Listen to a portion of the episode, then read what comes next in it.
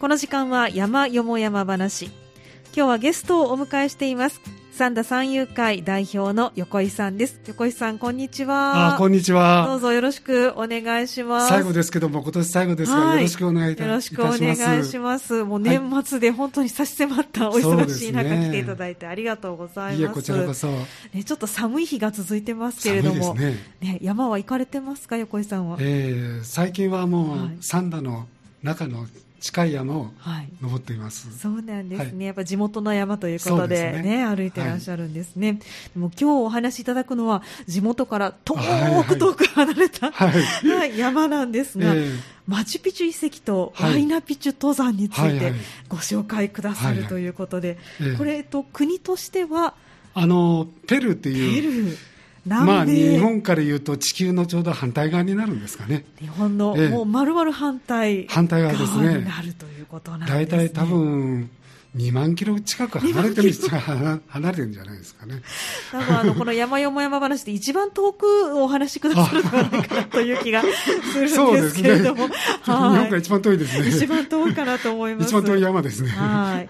そのお話を今日はいただくということで、はい、まずはまあちょっとなかなかペルーにね行かれたという方も少ないと思うので、でねはい、あの日本からペルーへのアクセスについてちょっとまずはご紹介いただきたいなと思うんですが、はい、あのーペルーっていう国に直行便は日本から出ていませんので直行便ないんですね。ないんですね、はい、やっぱりだいぶ遠いですから、はい、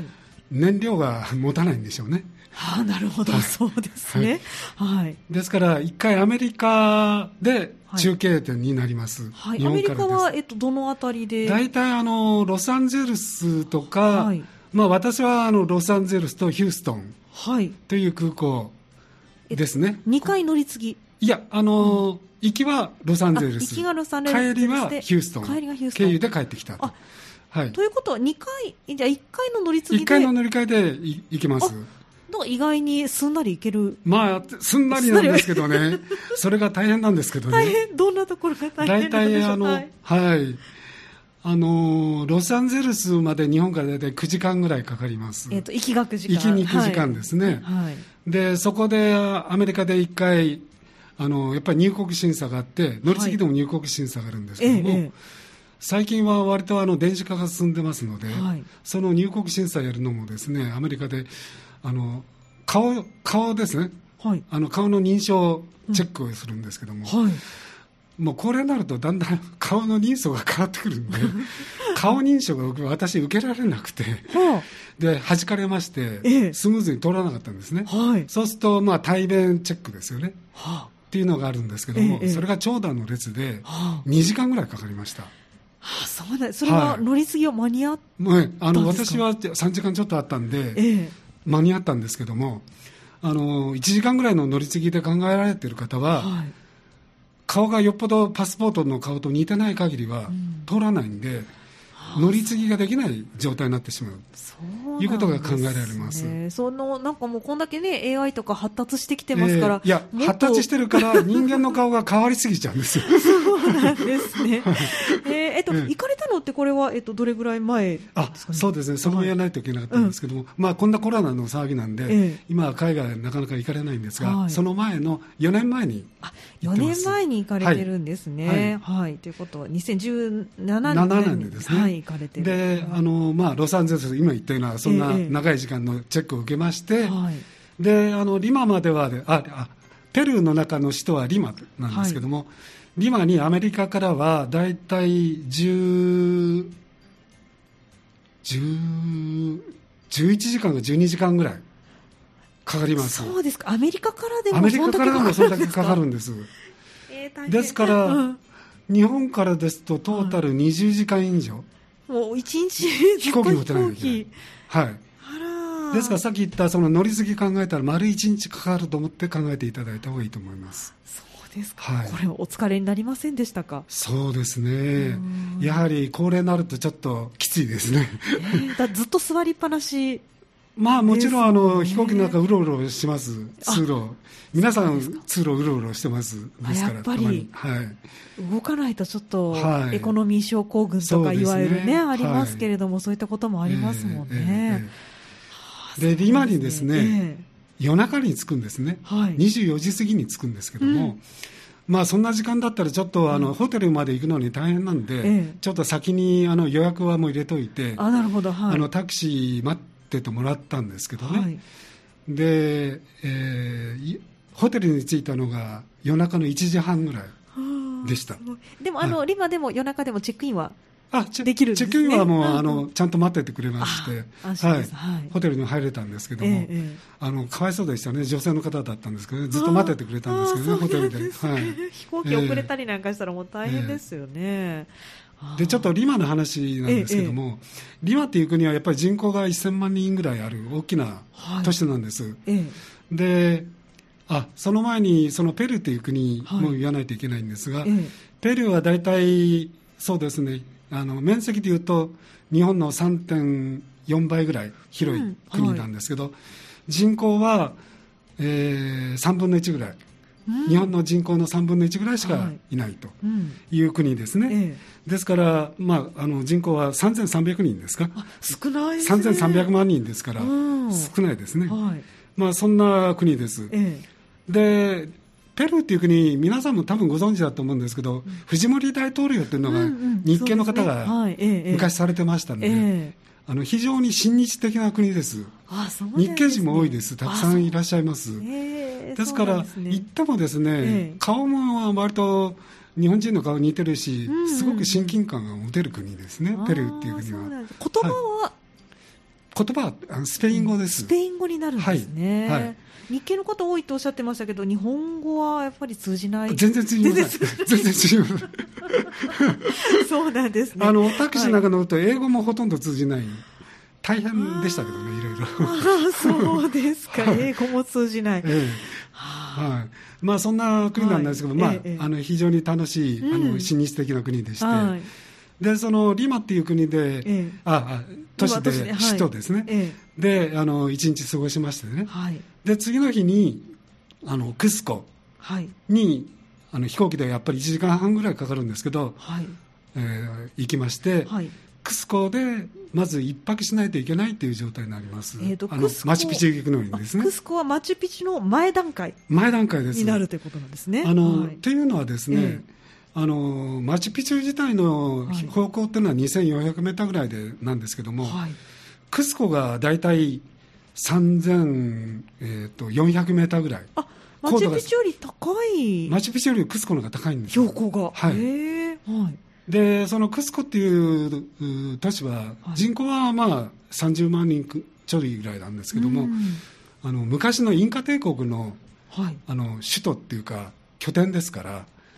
あ。のインカ帝国はクスコに拠点があったわけなんです、お城もあったわけですね。標高3400メートルが。そんなところにあったわけです。すごい、はい、あのいや昔はあの多分そういったその狩猟民族っていうか、だったんでしょうかね。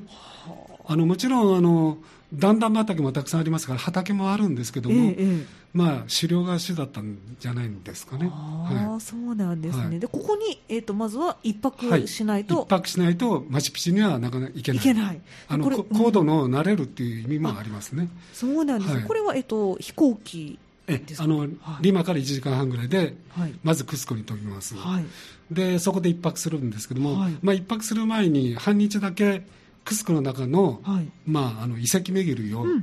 しました、であの事前にあ私はそのこの旅行は一人で行きまして、あの別にツアーではなくて勝手に自由気ままに行く旅だったんですけども。またなかなか難易度の高いうん、というか、まあ、冒険があって面白いですよね。何がある起こるか分かりませんからね。そうですよね。えー、まあ、それもまた楽しい。うん、あの、献立通りに行くっていうんではなくて、うん、自分で、こう、その時に楽しみながら行くっていうのもいいんじゃないかと思いまして。なるほど。でもそうすると自分が行きたいところに全部行けるっていうことですね。まあそうですね。はいうん、ですから、クスコでも、あの、一応まあ、交通の便は私、車運転するわけではないんで、その現地でですね。ええあの個人ツアーで向こうのガイドさん頼みました。あそうこれは、えっと、日本で事前に頼まれた？あのインターネットで予約ができます、はい、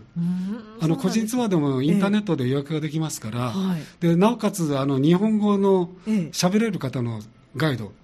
になるほど。個人ツアーで頼みまして、はい。ええ、ですからクスコの中の遺跡巡りは全部、はい、あの日本人あの日系人ですね、うんうん、ですからの方が、はい、あの喋って日本語で喋ってガイドしていただいたと。それはありがたい、そうですね。であのクスコもですねいろんな、はい、先ほどのインカ帝国の拠点ですから、うんはい。ええ、城塞がたくさんあります。お城の跡というか、はい、はい、だからその、えー、拠点のその自分、まあ、あの帝国の王様ですよね、うん、がいる守るために、あの城塞がたくさんありまして、え、そこの中でもサクササクサイワマンっていう遺跡がありまして、クスコの200メーターぐらい上がったところにあります。はい、ということは、高度は3600メーターあります。すごい、はい。サクサイヤマンっていう遺跡がありまして、ええ、そこは非常に広い遺跡なんですけども、今は石組みだけしか残ってないんですけどね。で、クスコが一望できる、下にずっと一望できます。200メーター下ですからね、はい、クスコの町は。で、あの石組みが非常にすごいんです。はい、この石組みがですね、えあの大きなあの長方形に切った石ですね、うんはい、をあの角角にですね、はい、こう切り込みを入れてるんです。角に切り込み切り込みを入れていくんです、うん、で切り込みを入れて次の石とのに挟み込んでいくんですね。でそれを積んでいくんです、え挟み込みながら積んでいくんです、えだからその切り込みが非常に精度が良くてですねあの言われではですね、はい、石と石との間の隙間がほとんどなくて、カミソリ1枚入らないと言われてるぐらいに隙間がないんです。そうなんです、ね、それぐらい精巧に石組みができてます。長方形、ほとんど長方形で書き込みがある。ほとんど同じ大きさいや、ちょっとずつ大きさは違います。かなり大きいですよ。かなり大きいですね。1メーターぐらいあるような石もありますから。そういうのを、あの、長方形の石を組んでいくんです。いや標高3000メートル超えた場所に、はい、その石を大きい石を持ってくるのも大変ですし大変だったと思うんですけどね。組み上げるのもうんどうしたんでしょうね。だってインカ帝国ってすみません。私あの 不勉強でなんですけど何年何世紀か言うのも忘れてました、はい、大体ですね15世紀に栄えた国です。15世紀。ええ1400年代ですね。日本の戦国時代よりちょっと前室町時代室町ぐらいですね。ね。に栄えてたですから日本でいうと金閣寺とか銀閣寺ができてる頃に、はい、インタインカ帝国が栄えてたっていう国ですね。はい、そうですか、は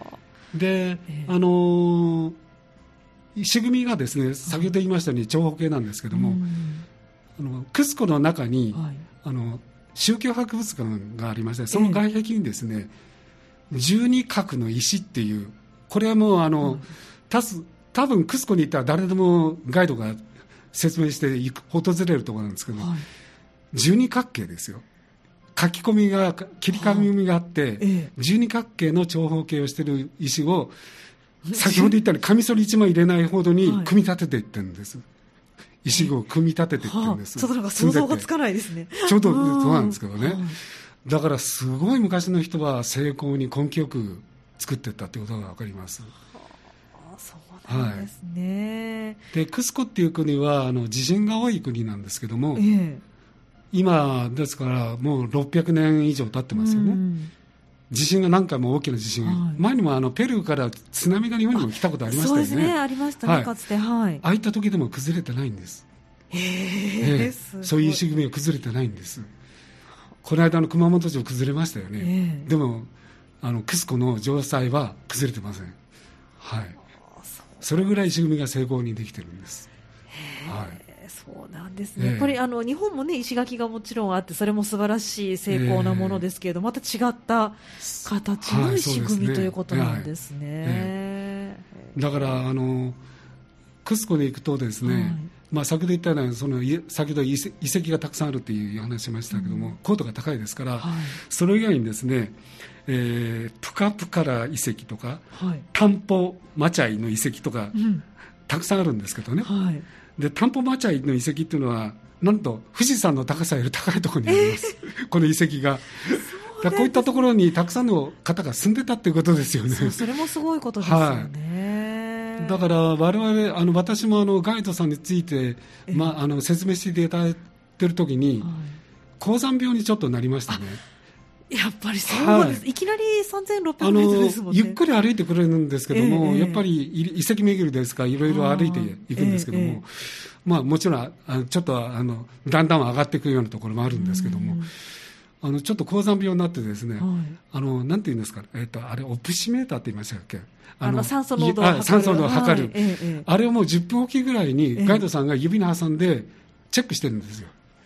まあでもそれは安心ですよね。そうですね。ですから数値が下がったら、はい、じゃあちょっと休憩しましょうっていう感じで。うんうんはい、そうやんないと、ツアーで遺跡巡りができないところなんです。なかなかあの、すごい大変な、そうなんですよね、遺跡巡りなんです、ね、えー、富士山より高いところに遺跡があるんですから。ですか、えー、でもあのマチュピチュよりも高いということで、なんかあの、ね、高度になれなきゃっておっしゃってましたけど、いきなりハードな形でなれないといけない、ね、まあ、そうです。ね、まあ、そこでハードに慣れてたから、うんうん次の日はマチュピチュにも楽に行けるということは言えると思います。なるほど、はい、そうなんですね、はい、そういったこともあるんですね。わ、えー、かりました、はい、じゃああの後半にはそのマチュピチュとそしてマチュピチュ遺跡は行かれる方はまあ割にねツアーでも多いと思いますけれどもそ、ね,、の後に登山に行ってらっしゃるということで、ね、その話をね今日伺っていきたいと思いますので、後ほど後半もよろしくお願いします。今日の山よも山話は三田三遊会代表の横井時人さんをお迎えしましてマチュピチュ遺跡とワイナピチュ登山についてご紹介いただいています。後半もどうぞよろしくお願いします、はい、よろしくお願いいたします。さあ前半は日本のまあ反対側というペルーへの行き方、はい、そしてマチュピチュに入る前にはちょっとクスコというね、はい、遺跡群のところでまあ一回、高度になれるという必要があるとおっしゃっていました、はい、でここは、まあ、標高が3600メートルほどですので、ねはい、マチュピチュの方が低いという。マチュピチュの方が低いです、はい、ということは結構楽に歩けましたか？いや、あのー、クスコからマチュピチュまで全部歩いたわけではなくて、なるほど。途中までは、ええ、あのバスと、はい、あの汽車で行ってます。バスと汽車が必要なんですね、はい、ここからになると、はい、どれぐらい時間がかかるものなんですか、えっとですね、あの実はあのクスコからやはり個人ツアーで、ええ、あのアメリカ人と一緒のツアーだったんです、うんはい、でガイドさんは今度は日本語じゃなくて英語のガイドさんだったんですけども、ええー、クスコを朝5時に出まして、で、えーそこからバスに乗ってですね、はい、まあ、小さいバスですけども、えー、それに乗ってですねタンポマチャイっていう、はい、あの鉄道の駅まで2時間ぐらいかかるんですけど、えー、バスで行きます、はい、でねあのペルーっていう国面白い国で、はい、さっきちょっと言わなかったんですけど道路にですね、うん、400メートルおきぐらいに道路に段差ができてるんですよ。え？段差が。段差？を作ってるんです。意識的に。結構な段差、まあ、20センチぐらいですかね高さでいうと段差を作ってるんです、うんええでなぜかというと、はい、それは400メートルおきぐらいにあるんですね、ええ、スピード出してたら絶対緩めないとバンドして車飛んじゃうんですよ。なるほど、なるほど。だから、あの、その2時間、バスで行く時もですね、はい、山の道走っていくんですよ。400メートルおきぐらいバーッと走ってって、急に緩めたら、その段差があるからなんですよ。だからスピードが出ないように制御させるために意識的に段差作ってるんです。でもちょっと酔いそうですね、でも、あまた山があるなってのは分かる分かります、バスって。そうですか、えー、そんな面白い道路なんですよ。なるほど、まあまあね、安全運転を思えば、そっちの方がね、い。いということですよね、じゃあちょっとこう揺られながら、バスに乗って、で2時間ほど乗って、タンポマチャイっていうところに行きまして、でそこから鉄道に乗り換えます。でですね、えっ、とウルバンバ川っていう川沿いをずっと鉄道で行きまして、はい、あの列車がですね、はい、急に止まったんですよね、2時間ぐらい乗ったら。はい、で、ここにですね、標識で104っていうマークがあるだけなんです。で、そこで列車が止まりましたらね、みんな何人かがそのツアー行ってる人間たちなんですけど、みんなそのままあの線路から砂利を敷いてあるところに降りていくわけですよ、鉄道から、ホームホームなんかないですよ、はい、で降りてって、うん、でここが出発点だっていう。え駅でないんだけども降りて、列車も止まってくれて、ええ、104っていう標識があります、はい、でこの104っていうのはクスコから104キロということなんですね、はあはあ、あ。そのマチュピチュの村までね、ええ、でマチュピチュの村の鉄道の駅がですね、はい、えっ、ー、とアクアス・カリエンテスっていう駅なんですけど、これ、マチュピチュ村と言われてるんですけど、はい、ここまではもうちょいあるんですね、ええ、111キロかな？ぐらいあるんですけども、はい、だからまあ7、8キロ手前のところで列車が止まって、うん、そこからスタートするよっていう。でこのインカトレイルっていう、はい、本来のインカトレイルっていうのは、はい、4泊5日ぐらいでクスコから行くのがあるんですけども、テントで泊なんですよね、それで。で、高度も3000メーター以上の山を越していかないといかんとか、いろいろありまして、ちょっと私の高齢者には無理なんで、それで、まあ、1泊2日の、まあ、あのツアー、104キロ地点からトレイルする、インカトレイルをするっていうのを選んだわけです。なるほど、そうなんですね。はい、面白い。わ、かりました。えー、はい。で、そこから、えー、その、うん、降りまして、えー、吊り橋を渡って、はい。あの、ツアーは先ほど言った外人の方、はい、若いお兄ちゃん8人ぐらいのグループとですね、うん、私はガイドと、えー、米国人の夫婦、はい、夫妻31歳っていうことを分かって、知ったんですけど、その夫妻と私3人が一緒にツアーでトレイルすると、うん、でマチュピチュに向かうという。いうことです。そうなんですね、えでもうその吊り橋をあのさっきほど言いましたウルバンバ川っていう川をに吊り橋がかかってまして、ええ、そこを渡るとまたすぐ遺跡があって発掘調査なんかやってる人たちも、はい、学者さんたちもいましたけども、え、そこからあのずっとあのそんな高いあの上りではないんですけど緩やかな上りをだんだんだんだんこう登っていくという感じですね。ただ先ほど言いましたように高度は2300かメーターぐらいありますかね、はい、ありますからあのだんだんだんだん上がっていくんですけどもやはりちょっときついですよね。で若い31歳の外人なんで、はい、歩くの早いんですよ。で私、いつでもあの急げ急げって言われてたんですけどね、えー、トキ、ハリアップとかね、言われて、言われながら歩いてまして、で、えーと、2時間ぐらい歩いたところに、こう滝があったんですけども、はい、そこのところでちょっと小休止をして、うん、で、まあ、食事をちょっとそこでまずいランチを食べまして。あのチャーハンのちょっとまあ似たあの炒めたようなまずいチャーハンで半分ぐらいしか食べられなかったんですけど。これお店があるんですか？いやないです。あの、はい、ちゃんとガイドがあのお弁当を持ってきてくれててましてそで、ね、それを食べて、はい、でその滝のあるところからちょっと行きましたらね、ええ、あのワイナイワイナっていう遺跡がワイナイワイナ。イワイナっていうちょっと言いにくいんですけど。言葉が難しいですね、はい、ワイナイワイナっていう遺跡、うん、このワイナイワイナはすごいですね、半円形なんですけどね。半円形。でそうですね。石段がですね段々畑になってるんですけども、うん、えー、石段の数が400段。でそれの半円形です、大きいですねものすごく大きい段々畑だと思ってください、えーえーすごい大きな遺跡です。多分、あの、ペルーで一番大きいんじゃないですかね。その遺跡をですね、400段上がったんですよ。はい、これまた、もう高度も高いし大変だったんですけどね。そうですね。はい、これは息が切れそうですね。えー、で、この段々畑は、あの、まあ、農耕して、うん、あのトウモロコシだとかじゃがいもだとか、うん、いろんなその野菜とかを育ててる畑がここにあったということなんですね。そのワイマ、ワイナイワイナという遺跡、うんうん、ここを通りましてですね、はい、で途中でもってあの動物がこう歩いてるんですよ。動物が、ええ、はい、でこれ何かなと思ってなんかヤギより大きいなと思ったんですけども、うん、最初は私アルパカっていうのが結構有名な可愛いえええ、ラクダに似てるんですけど。でもちょっと違うなと思ったらなんかリャマとかいうこれもあの毛皮 毛皮というかあの毛をね、うん、あの毛糸として使いますよね、はいこれがね、はい、普通に歩いてるんですよね、登山道をね。可愛いですね。歩いてるんですよ、はい、でここにあの本来先ほど言ったクスコから来る人たちは、ええ。最後の宿泊場所のテントがここに用意されてます。なるほど。で我々はもうそこ通り過ぎまして、でさらにえー、2時間ぐらい歩くんですけども、うん、そのワイマイワイマイワイナイワイナーを、はい、そこから2時間、はい、であ2時間なんですけど、まあ、1時間ぐらい歩いたぐらいですかね、うん。はい、そこにですね、えー、ものすごいこうハードな石段があったんです。またさらに石段があ、ね、石段があったんです、うん。はいそれで先ほど言ってた31歳の夫婦はですね、ちゃかちゃかちゃかちゃか早く上がっていくんですよ。で、私はもう、あの、ちょっともう、高度も高いんで息がハーハーして出て、四つん這いになりながら、普通だったら足だけで上がってきますよね、えー、手もついて四つん這いになりながら、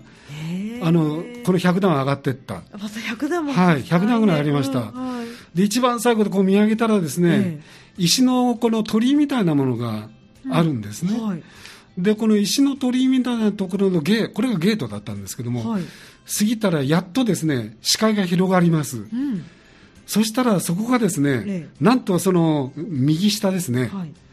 マチュピチュの遺跡がダーッと見えるんですよ、高いところから、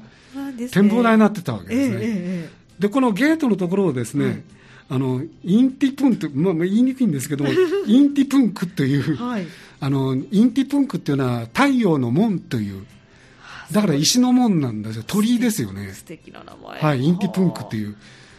そこにたどり着いて、そこが展望台になっていて、ええ、そこからが、そのマチュピチュ遺跡がずっと眼下に広がってるわけです。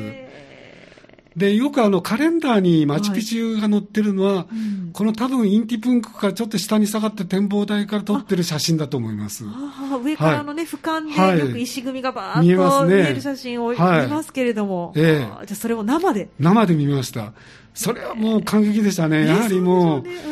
う、もう絶対一生に一回しか行かれない、もうこの時しかないと思って行きましたんで、マチュピチュ遺跡が遺跡が見れたっていう時には、もう本当感激しましたね。はい。そうですか。もう四つん這いになってても、じゃあここはもう張ってでも行かなきゃいけない場所、はい、もう疲れ飛びましたね。乗った後そうですよね。はい。ええー、でそこがですね、えー、あの展望台はこのマチュピチュ遺跡からまた登って1時間ぐらい登らないとこの展望台に来れないんですけども、はい、あの日本人が何人かいたんですね、うん、この方たちは、マチュピチュ遺跡巡りをしていて、うん、あの元気のある方は行ってもいいですよと言われて、はい、あの1時間ぐらい登ってこのインティプンクに来てる方なんですね、はい、だからえー、と1週間ぶりぐらいで、日本語を初めて私聞きまして、その時に。ちょっとなんか東京の感が出ますね、えー、はい、なんか日本語かなと思ったらやっぱり日本語だ。あ日本人だと思って、え私がもう外国人になっちゃってるんですね。1週間で、ええ、だからなんか変な感じしましたね、えー、行った時に。そうなんですね、えー、まあそれでそのマチュピチュがその遺跡がこう下にグッて見えるんですけども、うんはい、でその先にこう山が多分皆さんご存知だと思う。山が映ってると思います、背景にですね、はい。この山が先ほど言いました、はい、あの、えー、ワイナピッシュという山になります。ですから皆さんが見てる山は、うん、ワイナピッチという山をご覧になられてると、うん、でそこの山に後でまあ登ってきたっていうお話をします。はい、かりました。はい、で、はい、あのマチュピチュ遺跡というのはですね、うん、あのマチュピチュという山がありまして、この山は老いたる山っていう意味があります。マチュピチュ、ピチュというのは山っていう意味ですね。峰ですね。はい、なるほど、はい。マチュがだから老いたっていうような意味ですね。うんうんうん、で、もう一つのワイナビチュっていう、はい、あの、先ほど言いましたバックに映ってる山。うんこれは若い山っていう意味です。ええー、面白い。はい。はいですからマチュピチュ遺跡っていうのは、うん、このマチュピチュという山と、ワイナビチュという山との間の尾根にあると思っていただければいいと思います。なるほど、なるほど、そうなんですね。はいでこれは、あの、えー、太陽の神を祀る遺跡ですから、先ほど言いましたあの王様ですね、はい、がいつでもそこにいるわけではなくて、うん、太陽の神を祀る時に祭事の時に来るとこの、うんまあ、城塞というかお城があったというふうに思う。ですから日本で言えば、うん伊勢神宮と同じだと思っていただければいいと思います。なるほど、そうですね。はい。あの、天皇なんか行幸で行きますよね。ですから、まあ何年、1年何回か分かりませんけど、行幸で、そのこのマチュピチュに王様が行って、太陽の祭り事をしたと、そう思っていただければいいと思います。はあ、分かります。面白い。はい。そんな歴史があるんですね。で、まあ、あの、先ほど言いました、その、インティプンクの太陽の門ですね、ええ、そこからずっと今度下っていきまして、はい、マチュピチュ遺跡に入っていきます、うんはい、でマチュピチュ遺跡に入ってもう夕方になりますから、え、あの先ほどあのトレイルですね、はい、ですからその日はもうあのマチュピチュ村に一回バスで降りまして、はい、一泊して、次の日にそのワイナワイナピチュに登ると、いうことをしました。はいで次の日のワイナピチュ、ええ、あの標高はですねワイナピチュは2693メーターです、はい、ですから遺跡からは250メーターぐらいしか上がってないんですけどね。あ、はい、そうなんですね。それぐらいしか上がってないんです、はい、ただ高度が高いです、はい、でこのワイナピチュというところは誰でも登れるわけではなくて1日に400人しか入場制限してます、はあ、400人しか入れないんです、ええ。でそれも7時から8時と10時から11時に各200名ずつしか入れない、っていうところです、はい、で私は10時から11時の間に登りまして、チェック受けて登りました、これ1人です、はい、ここはもう完全にツアーから離れて私1人でガイドなしで私1人で登りまして、はい、で最初はちょっと下りなんですけどね、ちょっと林みたいなところちょっと下りましてでその先がですね、はい、あの一方通行上りと下りが分かれた道になります、はい、でかなり急な坂を登っていくんですね、はい、で、えー、そうですねやっぱり標高が高いですから、えー、あのかなりハードなんですけども、そこから30分ぐらい登って見下ろしたら振り返ったら、あのマチュピチュ遺跡が見え見えます。ですから30分ぐらい登ると、遺跡が眼下に見えてくるという感じになります。じゃあ、あの、もう違う場所からマチュピチュ遺跡を横井さんそうですね。ご覧になって。はい。はい、で、先ほど言ったその、マチュピチュの遺跡は太陽の神殿なんですけども、はい、このワイナピチュの方には月の神殿っていう月の神殿というのが裏側にあります。えー、そうなんですね、はい、ですから月の神殿を見れる方はここに登らないと見れない。ですね。はい。ですから一日に400人しか見れない。